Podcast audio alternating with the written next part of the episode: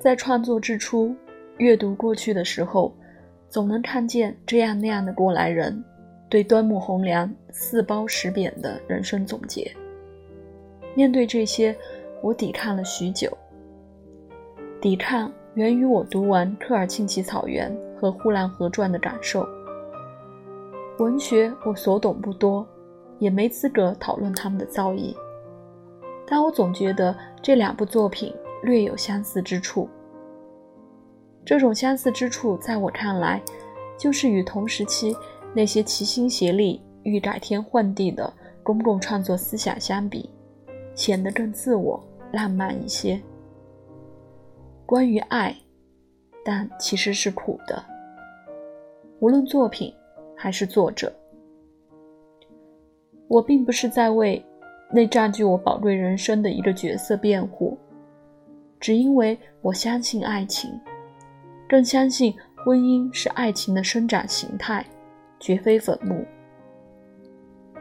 所有的坟墓论者都是爱情中的生意人，而爱情就是爱情本身。这一点对于我创作端木蕻良这个角色帮助很大。当然，我也相信这是端木蕻良在用他单纯的浪漫。与我同行，让我可以冷静消化所有外人对于二萧和我的评价。慢慢的，我忘记了抵抗。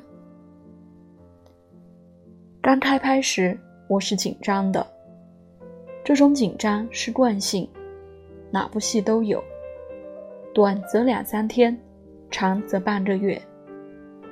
但这次，我很骄傲的承认。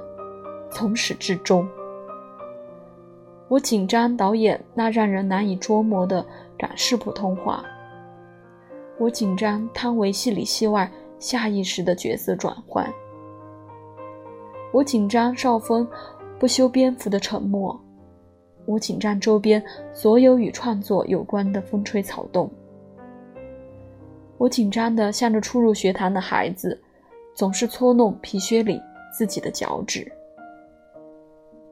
不过没关系，紧张在给我带来些许不适，甚至让我显得有些愚钝、缺少方法的同时，也让我更加专注、更加忍耐。